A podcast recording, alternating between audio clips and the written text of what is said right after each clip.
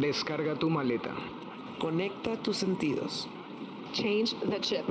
Este podcast no se trata de mí. Não é sobre você. Hablemos de Teo.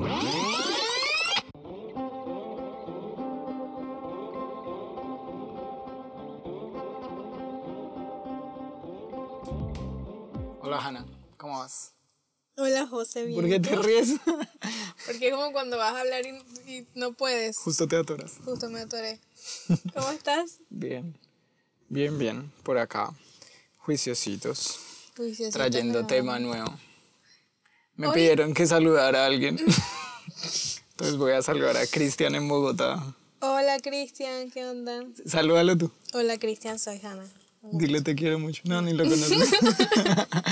No, no lo quiero todavía. todavía, Cristian, todavía, dijo.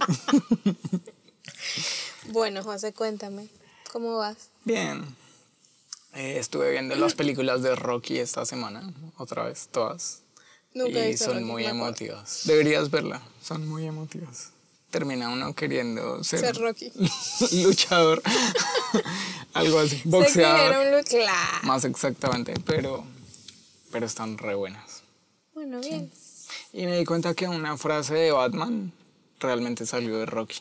La habían escrito en el 80 La que y pico dijimos en para el capítulo 1. No, no, Ah, no, no, otra, otra totalmente aparte. Sí, otra totalmente aparte realmente salió de, de Rocky. Estaba viendo y fue como, "Ah, esa frase es de Batman. Y bueno, sigue la la verdad es que película. era de Rocky. Bueno, bien. Yo no vi películas esta semana. Pero fue una buena semana. ¿Ni una película? No. Mm, vea, pues, por trabajo. Sí. Porque respondes como llorando. No, no, fue una buena semana. Bueno, Todo bien. José, bueno, estamos hablando de los mitos, ¿no? sí, venimos hablando de varias cosas que le pusimos mitos, pero son como cosas que se tienden a creer o dudas que se tienen y con las que nos quedamos y que realmente en el fondo nunca investigamos, básicamente. O, o no es que nunca investigamos, porque también podemos investigar mal, Sí. por ejemplo. Entonces buscamos en internet y nos salen 50 cosas distintas. Claro. O exacto, como que no filtramos las cosas que buscamos o creemos a la primera o nos les dice alguien que, ok, le tenemos mucha confianza y está todo bien, pero no porque lo diga alguien, no porque lo diga mi mamá, yo tengo que creerlo. Y hay un momento donde, bueno, soy grande y puedo cuestionar las cosas. El de hoy está bueno, me gusta, porque vamos a hablar de el pecado imperdonable. Sí. ¿Cuál tú crees que es? Es- ¿Cuál creo? Eh, no, más allá de cuál creer que, que es, porque igual con el desarrollo del tema y todo, creo que ya Claro. se me fueron las creencias que tenía antes. ah.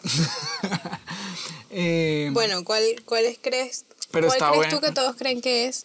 Sí, hay un montón. Yo he escuchado un montón de definiciones. Hay gente que, que me ha dicho que... ah, bueno, primero que todo hay que partir que está, obviamente en la Biblia hay un pedazo donde están hablando con Jesús y Jesús dice que, que el pecado que imperdonable o el pecado que no se perdona es la blasfemia al Espíritu Santo. Ok, sí, De pronto a los que no son propiamente cristianos les suena como, ¿qué? claro. Pero, pero si, a- si, si el que está oyendo es cristiano, pues seguramente lo ha oído muchas veces. Y es curioso porque mucha gente dice, no, es decir algo en contra del Espíritu Santo. Ok, pero yo he hecho muchas cosas contra A el uno se Espíritu le han Santo. salido sus cosas, a veces. Y hasta donde yo sé, Dios me ha perdonado Claro. hasta hoy todo lo que he hecho, creo. Ah. Amén. Vamos a orar por Dios eso. oye esto, por favor. Eh, hay otra gente que cree que tiene que ver con los dones espirituales propiamente.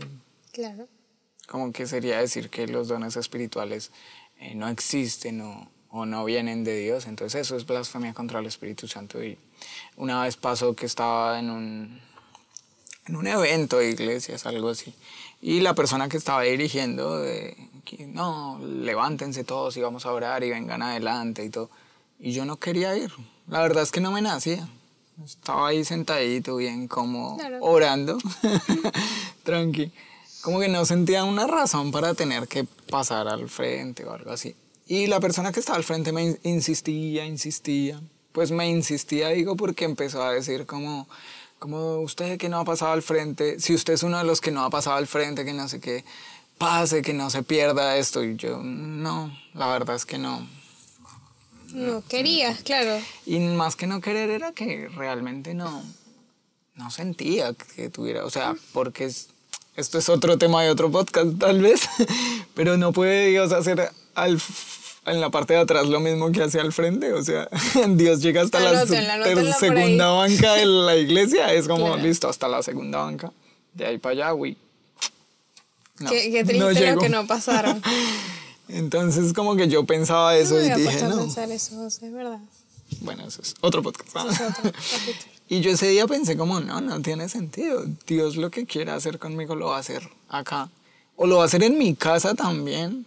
O lo va a hacer... O lo va a hacer cuando uno menos espera que, que pase, porque Dios es así. Dios es Dios, no depende de nosotros para ser Dios. Otro Claro. podcast. Chicos, aquí so- me tengo que anotar Diez todos estos temas. Diez. Pero el caso es que ese día ese pastor insistía que pase, que pase, que pase, y yo no pasé. Y en una de las estas finales él dijo como... eh, Bueno, los que no pasaron. Que, eso, sí, claro, dijo como los que no pasaron, eh, tenga cuidado y Dios los perdone porque ustedes están menospreciando lo que puede hacer Dios y eso es la blasfemia contra el Espíritu Santo. O sea, yo iba, estaba en un lugar orando, tranqui, espiritual, y salí siendo el diablo, básicamente. Claro. O sea, no, es más. Yo era más diablo que el diablo. ¿ah? No, y además que, por ejemplo, aquí es cuando me meto yo mi lado, no sé cómo se dice, es que no sabemos las, con- las condiciones de las personas que están allí y decir eso así es muy peligroso. O sea, no Sí, sabes claro. qué herida estás causando o qué tema estás tocando o qué pelea o qué sé yo mental estás provocando. No hagan eso, por favor. Sí, una vez un, un- aquí te cuento, estaban en un servicio entre de una nosotros. iglesia, aquí entre nos y con todos los ochentas, eh, en un servicio de una iglesia y el pastor que estaba al frente le pidió a una persona en especial que si leía un pasaje de la Biblia. Y la persona se levantó con la Biblia, pero se quedó callada, no leía. Y el pastor Ok. le estoy pidiendo el favor que lea. Y la persona callada lo miraba. Y él le insistió como por tercera vez, ya así bravo, como, por favor, le estamos diciendo. Y la persona se quedó callada y se sentó llorando. Y él se quedó como, ¿está que le dio? Básicamente. Claro. Y al final se le acercó y le dijo, era una señora, le dijo, no sé, fulanita, eh, fulanita, ¿usted por qué eh, como que no quiso leer y todo, eh, se vio mal, que no sé qué? Eso es rebeldía, básicamente. Claro. No sé si fue esa palabra, pero... Y la señora le dijo, pastores que yo no sé leer. ¿Quién quedó mal ahí? Uy, no. Esa- eh, me gustan estos cuentos de, de esa gente. Entonces, bueno, ahí te cuento que, que a veces hacemos interpretaciones muy rápidas y eso nos pasa también con la Biblia. No solo de Claro. las situaciones, sino de la Biblia. Somos re imprudentes, quedamos re imprudentes. Y enseñamos por ejemplo, mal a los demás. Y a veces nos emocionamos y hablamos de la blasfemia del Espíritu Santo con lo que a nosotros nos parece del momento. Entonces, si a mí en el momento me parece que, que no sé, que el problema es el coronavirus, entonces la blasfemia del Espíritu Santo es el coronavirus. Pero pasaron dos años y el problema ahora son, no sé, los presidentes. Y ahora la blasfemia al Espíritu son los presidentes. ¿Me explico? O sea, Claro. somos muy emotivos y le Sí. vamos dando conceptos que se nos van eh, a ver, y otra cosa que también siento que ha pasado o veo que ha pasado es que interpretamos el versículo a la luz de ese mismo versículo, pero el versículo está metido dentro de un contexto de más versículos. Y, o sea, y más allá de un versículo hay un pasaje, hay varios versículos que- Claro. que, tienes que leerlos todos para entenderlo sí, o sea, su totalidad. es más, ahorita lo podemos leer, si te parece, pero, pero tiene que ver con que cuando Jesús dice eso, vienen pasando unas cosas, está hablando con unas personas sobre esas cosas que están pasando y Él lo cierra de esta forma. Entonces está mal yo decir la blasfemia al Espíritu Santo solo suelto, así nomás, sin tener en cuenta todo el resto. Claro. No Hoy- tiene sentido. Hoy yo quiero que empecemos el, el capítulo preguntándole a la gente o haciendo que se pregunten si existe realmente un pecado imperdonable. O sea, ¿de dónde sacamos eso? Y si decimos de la Biblia, de este versículo, ok, pero ¿Qué es? ¿qué es? ¿Cuál ¿Qué es? Igual lo, lo- lo ideal aquí en este punto del, las- del capítulo sería ese, eso que tú dices, eso que Claro. tú llamas. Que se pregunte cada uno, bueno, ¿qué ha creído hasta hoy? Que es el pe- Porque hay gente que vive en la calle con miedo de pecan de todo, pero ojalá no peque en la blasfemia al Espíritu Santo porque ese es el imperdonable. Bueno, ese ¿y sí cómo sabe que, que justo no pecó en eso? exacto. Si no tiene una definición clara de eso. Entonces estaría bueno. Bueno, tienen dos segundos para pensar cuál es y ahora les contamos.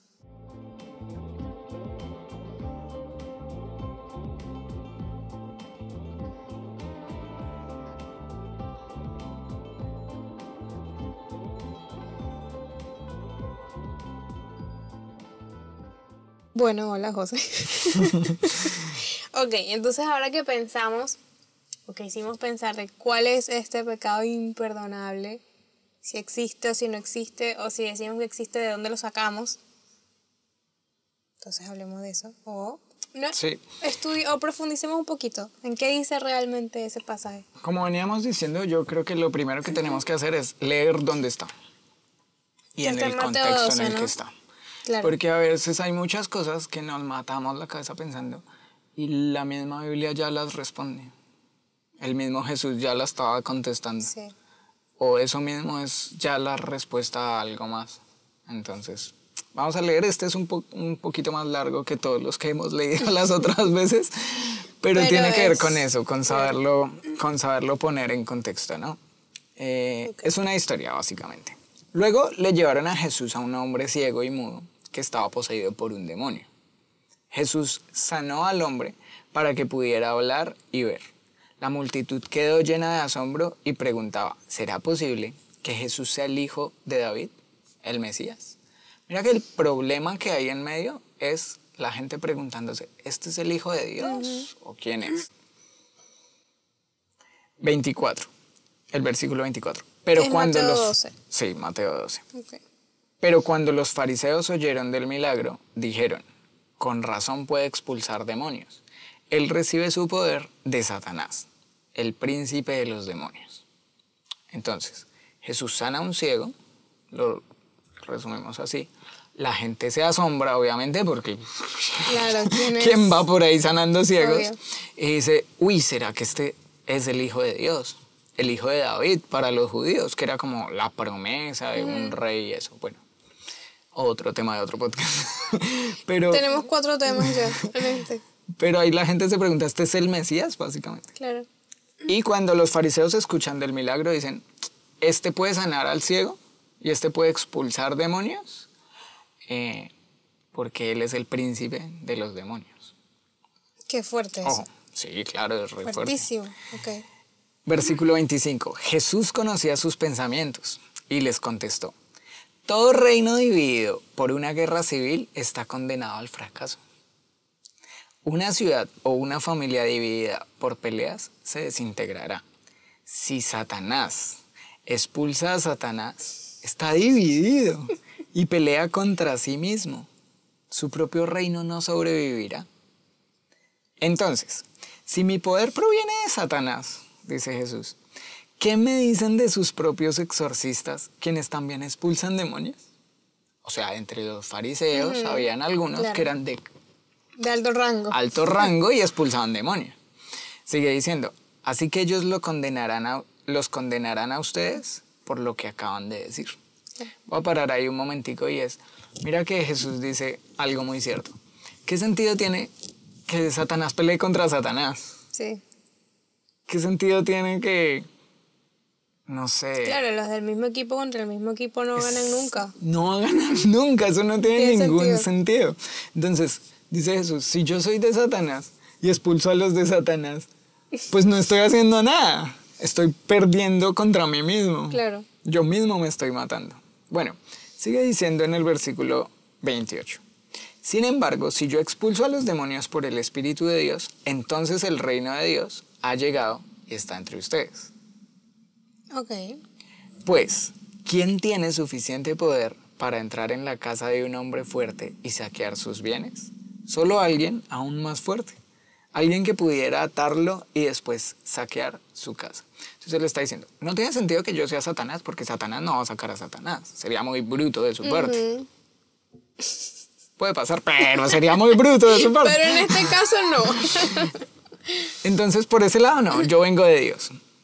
¿Y qué clase de persona tengo que ser yo para que los demonios me hagan caso? Tengo que ser alguien muy poderoso, claro.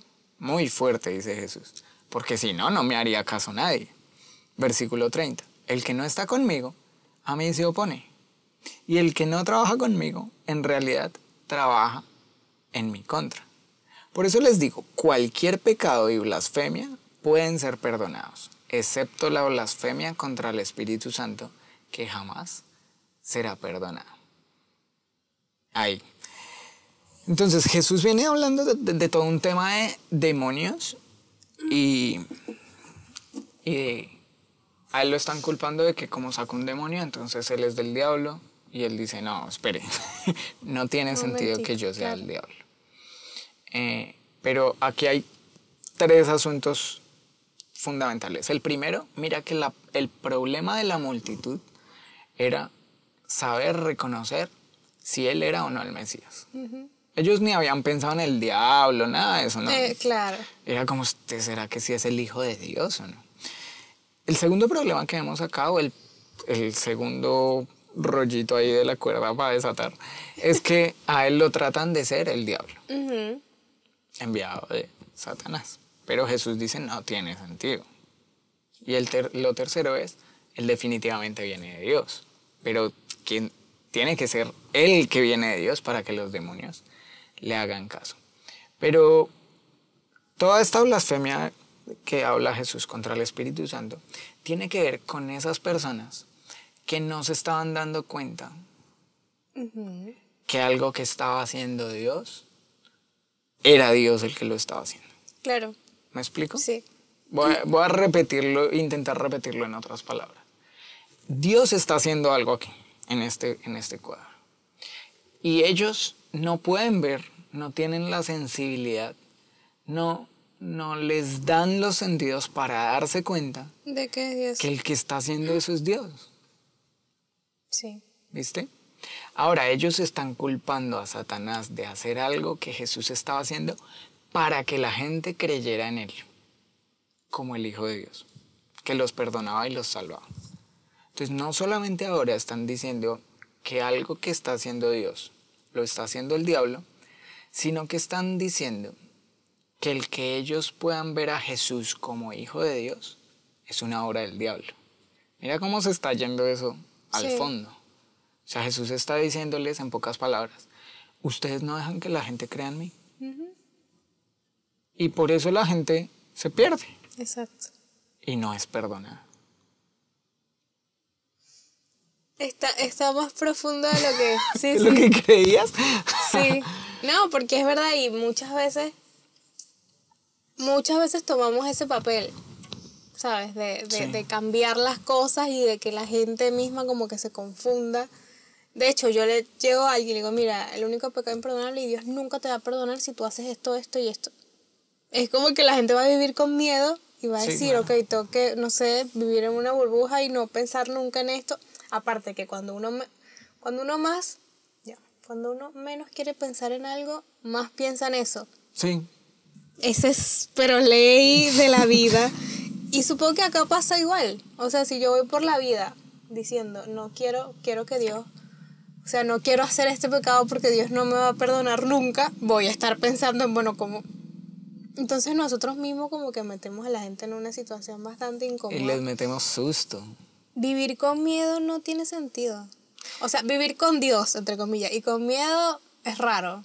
O sea, Claro. depende del miedo que tengas. Sí, pero inclusive si tú te das cuenta, Jesús viene y en- viene a, a quitarnos el miedo. O sea, una de las cosas grandes que Él viene a hacer cuando viene a la tierra, a la humanidad, es quitarnos el miedo, quitarnos la culpa, quitarnos el peso sobre los hombros.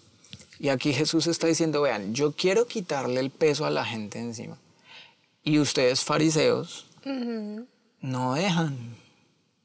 Porque no les dejan ver que lo que Dios hace es de Es Dios, de Dios. sino que ustedes dicen que es del diablo. Ahora, bueno, ahora con todo este rollo acá, en pocas palabras, o cómo vendríamos traduciendo esa blasfemia al Espíritu Santo. Blasfemia al Espíritu Santo tiene que ver con que hay una obra puntual que hace el Espíritu Santo en todos los seres humanos. Y es conversión y regeneración. Conversión tiene que ver con que te des cuenta de quién es Jesús y aceptes tu condición frente a Dios. Normalmente eso hace que le pidamos perdón, porque vivíamos Claro. lejos, pues ahora queremos vivir cerca. Y regeneración tiene que ver con el proceso de ahí en adelante que lleva a cabo toda Que tu no se vida el Espíritu nunca. Santo, que nunca se Claro. acaba, pero que Él hace cosas en ti que vamos a dejarlo ya- en que te lleva a tu mejor Claro, versión. y ahí estamos entendidos ya. Y ahí ya porque estamos ya entendidos. pasamos por una conversión, conversión, que fue cuando tuve que decirle Dios eh, no yo tú eres más capo que yo Claro. entonces listo aquí estoy para que tú dirijas lo que tengas que dirigir pero fundamentalmente es arrepentimiento porque conversión tiene que ver con mirar de un lado y mirar ir mirando para un lado y terminar mirando 180 grados para el otro lado es decir aceptar que yo iba mal y ahora necesito ir bien. Pero ahora Jesús está diciendo, ustedes no dejan que la gente se arrepienta. La blasfemia al Espíritu Santo tiene que ver con, con cuando no somos lo suficientemente sensibles para darnos cuenta que esa conversión y esa regeneración son obra del Espíritu Santo. Cuando evidentemente es el Espíritu Santo el que puede hacer eso en el ser humano. Claro. Pero yo no voy a, no tiene sentido que yo ande por la calle pensando en no blasfemar contra el Espíritu Santo. Claro. Porque Es que para cuando yo sí he tener, entendido no lo voy a hacer. naturalmente ya no lo hice. Exacto. Porque- Tú dijiste algo, lo escribí y lo voy a decir, que es al tener una conciencia de Dios, automáticamente hay una convicción de la condición.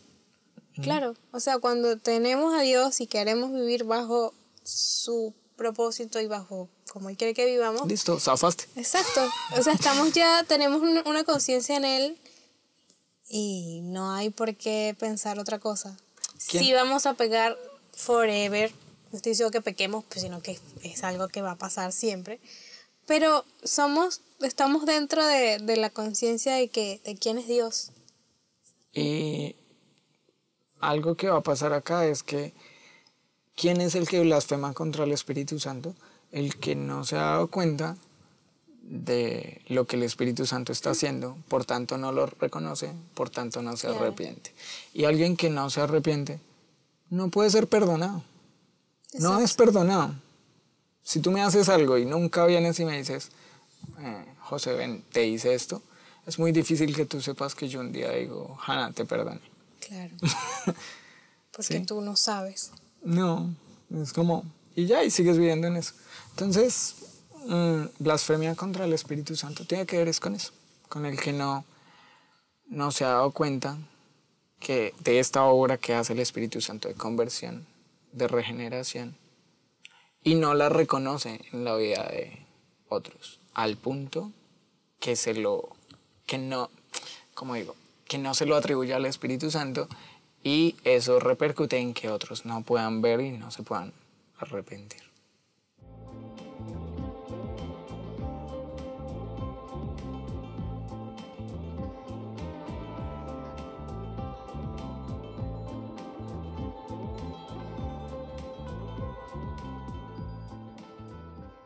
Bueno, José, me encantó la explicación. Yo creo que nunca lo había visto desde ese punto de vista.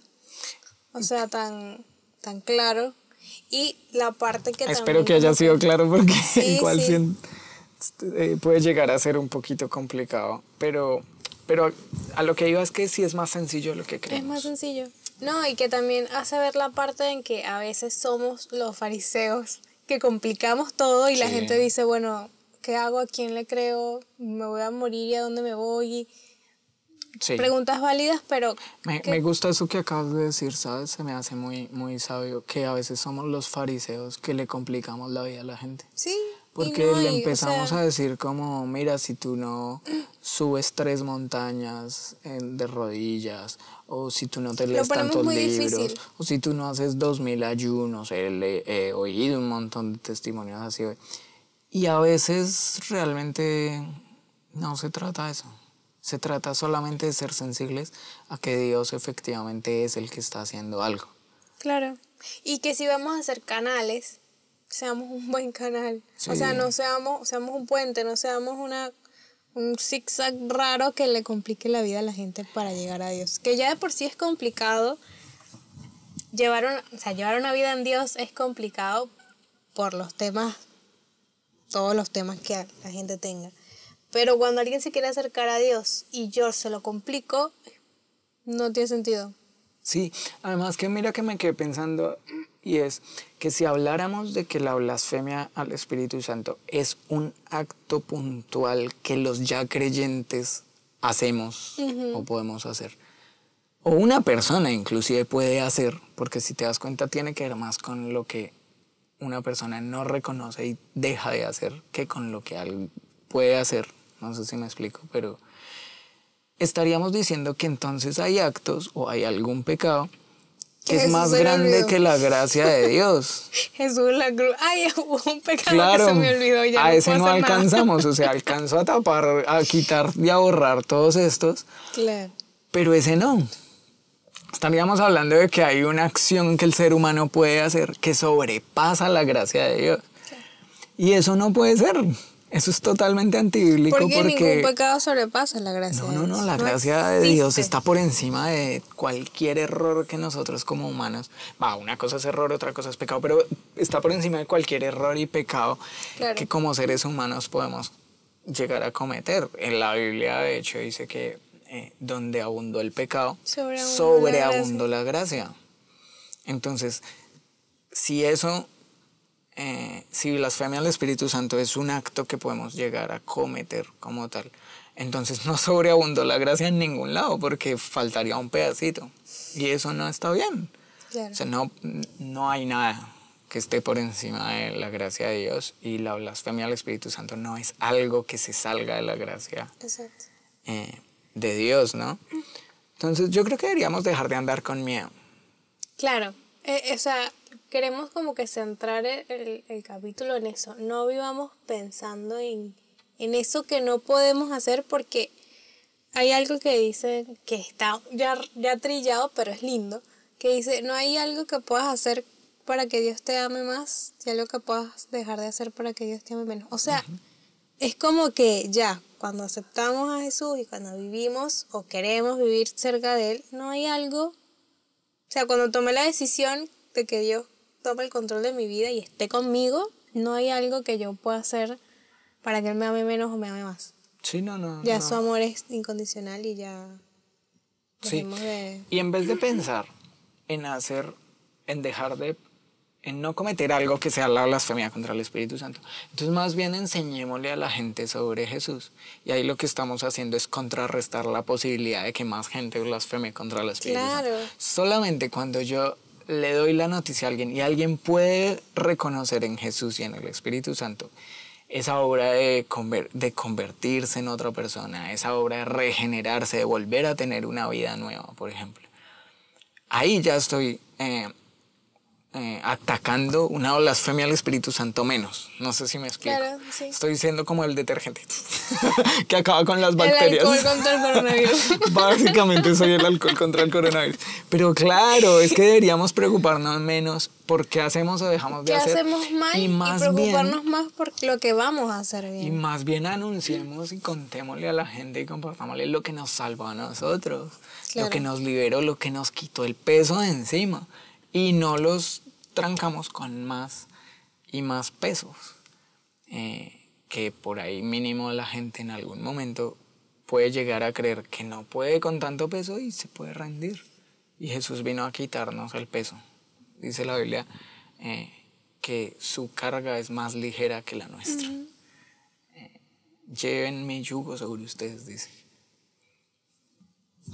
Ahí está. A veces nos complicamos porque seguimos cargando yugos nuestros, ¿no? Entonces, eh, pesos nuestros, esa palabra yugo es como rara.